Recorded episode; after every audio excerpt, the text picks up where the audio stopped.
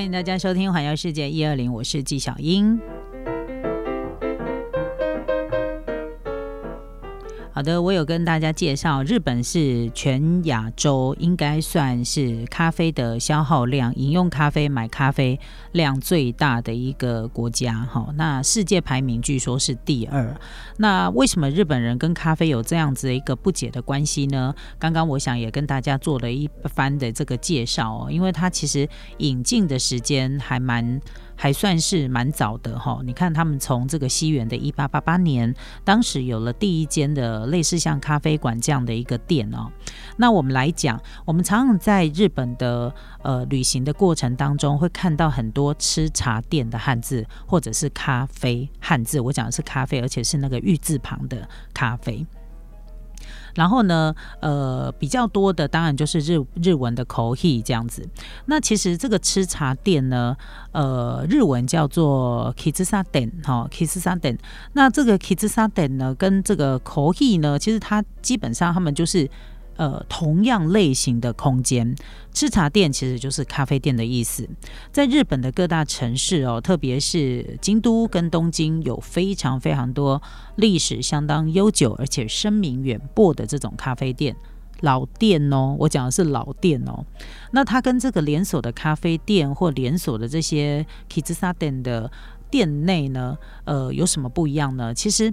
你会发现说，日本的这种。咖啡厅他们的内装潢哈，就是他们的装潢哦，内装大部分都是用棕色系的，有点像深色的核桃木这样的一个颜色，好，还有像这样的氛围会比较多。简单来说，我觉得欧式的。欧式的风格占比会比较重一点，然后呢，这种咖啡厅啊，它的灯光照明都比较暗，所以呢，它会营造出一种很温暖沉静的气氛。所以呢，如果我们用现代人的眼光来看，你会发现这些 k i z s a Den 它大部分都是有着浓浓的怀旧感，就是看起来旧旧的、老老的，然后哦。呃，我去造访过几家这种比较老店的 Kids Garden 哈，像玩福哈，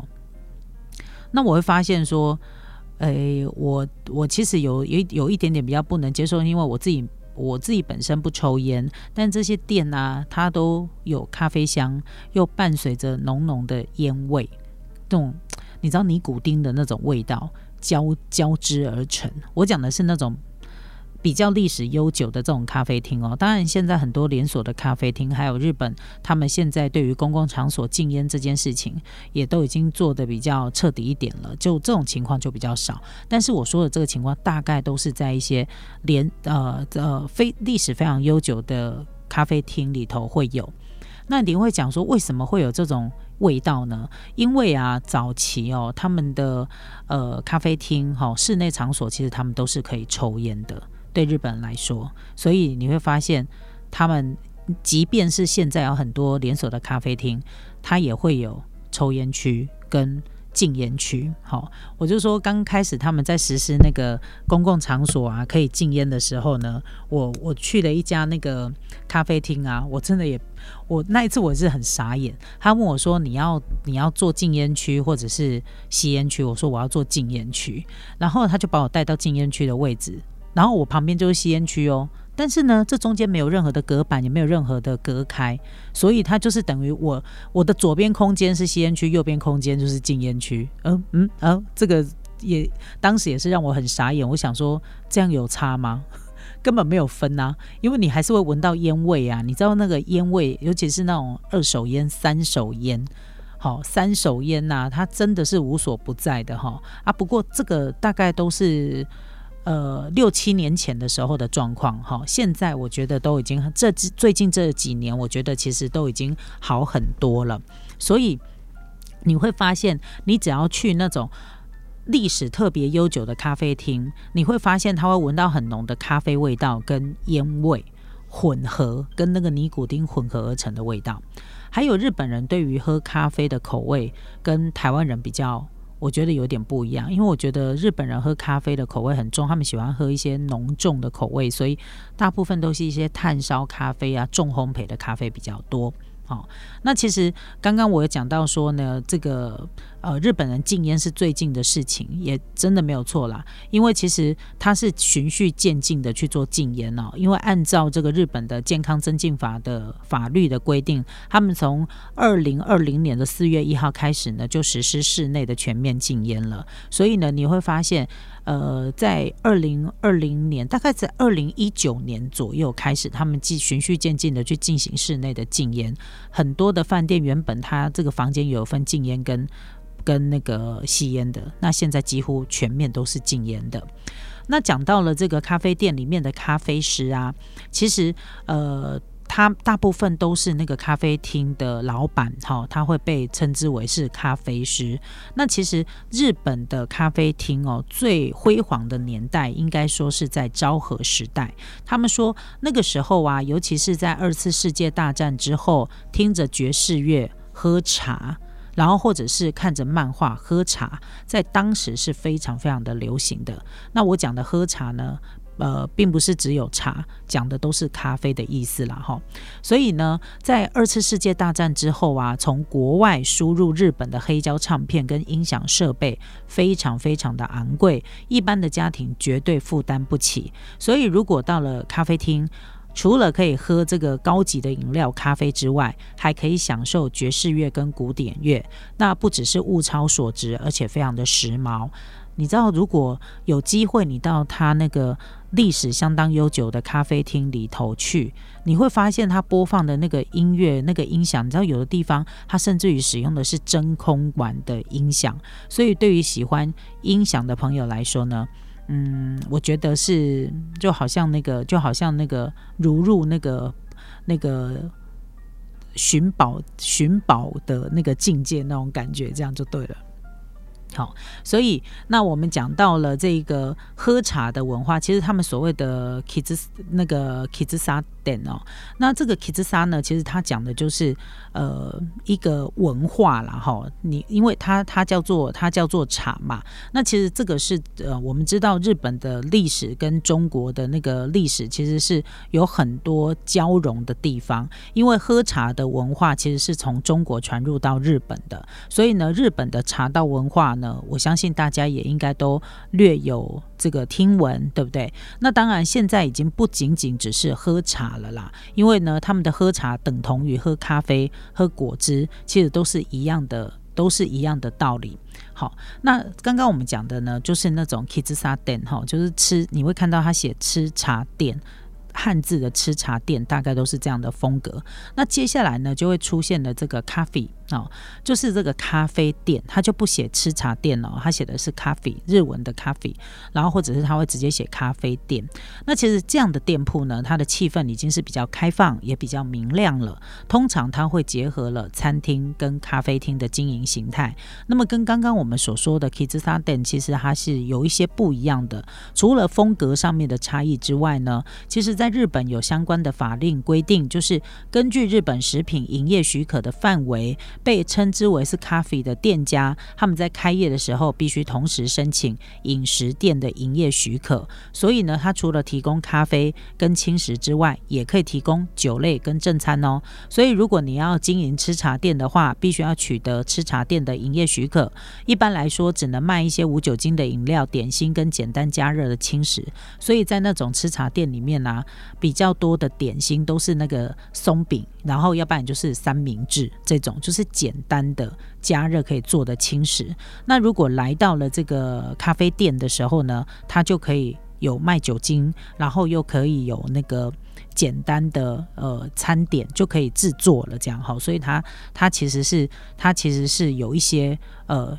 种类上的规范呐，但是他们其实没有硬性的规定说你取得哪一种许可就得叫什么样的店，其实没有，因为在日本呢，明明它的店名是吃茶店，但是它也会提供酒类跟正餐哈。那如果只提供的这个咖啡跟甜点的咖啡店，在日本也很多，所以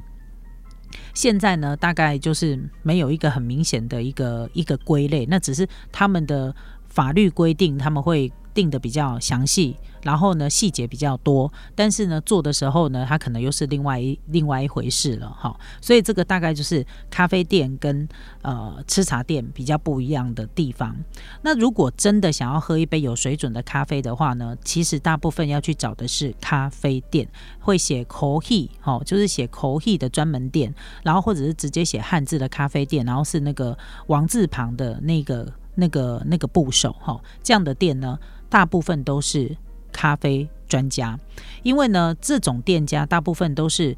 店主非常的讲究咖啡的人，那通常在这种店里头，你会看到一些自家培煎呐，然后会看到烘豆机呀，很多跟咖啡相关的一些设备，你都会看得到。那对于第一次去消费的客人呢，面对琳琅满目的咖啡选项，你要怎么挑呢？如果你不是一个对咖啡呃就是研究比较比较多的朋友的话呢，你可以选择就是店家的特调咖啡，因为这所谓的店家特调咖啡，通常都是这一家咖啡店的店主他的呕心沥血之作。好，那当然到了这个咖啡厅呢，其实很多人都是为了要喝一杯好的咖啡，他不一定会像那个呃咖啡或者是那个 Kissa 店这样哈，有的人只是为了要享受那个气氛，或者是真的想要去吃他的美味的餐点。那咖啡店呢，它通常都是会有一些呃专业的咖啡师哈，去帮你呢调制咖啡，所以呃这个日本的咖啡店哈。它就分了很多各种不同的类型。那对于日本来说，一杯好咖啡绝对是他们的日常的必需品，因为他们不只是可以振奋精神，而且呢，它还有疗愈的效果。所以，如果呃喜欢喝咖啡的朋友的话呢，真的你就可以下次到日本去旅行的时候，来一趟那个巡回的咖啡之旅。不过说真的，我自己本身蛮喜欢喝咖啡的，然后去日本旅行的时候呢，也找了很多的咖啡厅。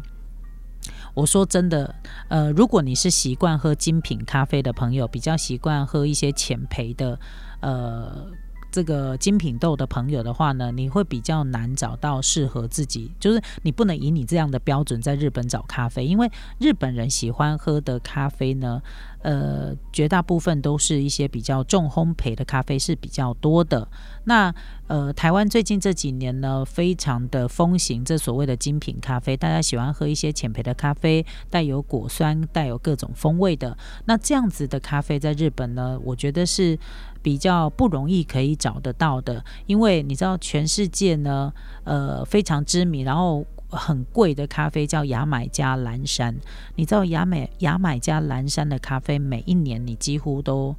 很难入手，因为都被日本人买光了。好，日本人认为最好的咖啡叫做牙买加蓝山。哈，他们喜欢喝蓝山咖啡，然后喜欢喝曼特宁，然后喜欢这个曼巴。哈，就是巴西咖啡。你你我光是讲这几种的咖啡豆，我想你应该都可以知道，它都是那种风味非常非常浓厚的那一种。那这个真的是很符合日本人的口味。所以呢，我去日本的咖啡厅的时候。我最常点的咖啡其实是美式咖啡，因为即便它它是那个美式咖啡，有没有？有时候那个味道之重呢，也是让我有一点点无福消受。这样，不过。并不是代表每一家都不好喝哦，因为如果你是喜欢喝果酸的朋友，你可能会觉得它比较不符合你的期待。但是你到日本呢，要入境随俗，我觉得我们要降低，就是不是降低，我们要改变我们的风格哈。就是你想要找到一杯，呃，它或许没有果酸。或许它的咖啡味很浓重，但是呢，入口很顺口的咖啡还是可以找得到的。就是，呃，它可能跟你平常喝的那个类型是不一样的，但是你要找到顺口，然后呢，呃，不会有让你很害怕的碳味的咖啡，我觉得基本上认真找还是可以找得到。你还是会遇到非常多很执着的这种专业的咖啡店家。然后呢，他们自己烘焙的这个咖啡呢，你也可以喝了。如果觉得不错的话，也可以带回来。因为我从日本也带过了，带过一些呃日本烘焙的咖啡回国。你知道他回国之后呢，把它拿来做拿铁，它真的超好喝的。因为它的浓厚再搭配那个牛奶的奶味呢，真的是令人为之着迷。所以日本的。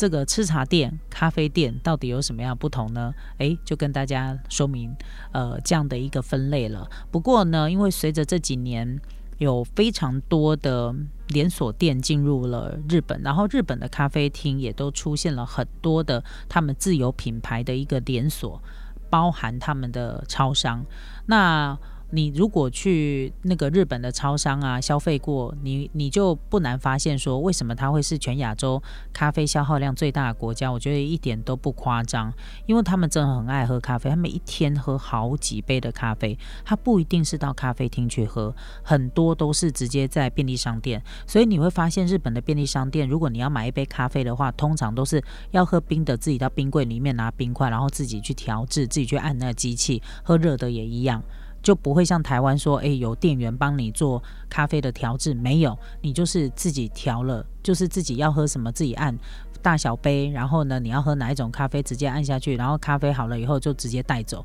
所以你会在呃很多街头上看到，在那个便利超商里面喝咖啡的人，其实是非常非常多的。所以也难怪他们的那个咖啡的消耗量这么样这么样的高。对于这个咖啡市场来说呢，日本绝对是一个呃兵家必争之地啦哈。不过呢，台湾现在也都一直在急起直追哈，所以。呃，想要喝一杯好的咖啡呢？我想，对于喜欢喝咖啡的朋友来说，不管你去到哪一个国家，你都希望可以找得到当地呢有特色的，然后呢可以一解咖啡的相思之苦，对吧？好，那今天就跟大家呢的关于这一个咖啡店、吃茶店的这个讨论呢，就跟大家介绍到这边，我们先休息一下哦。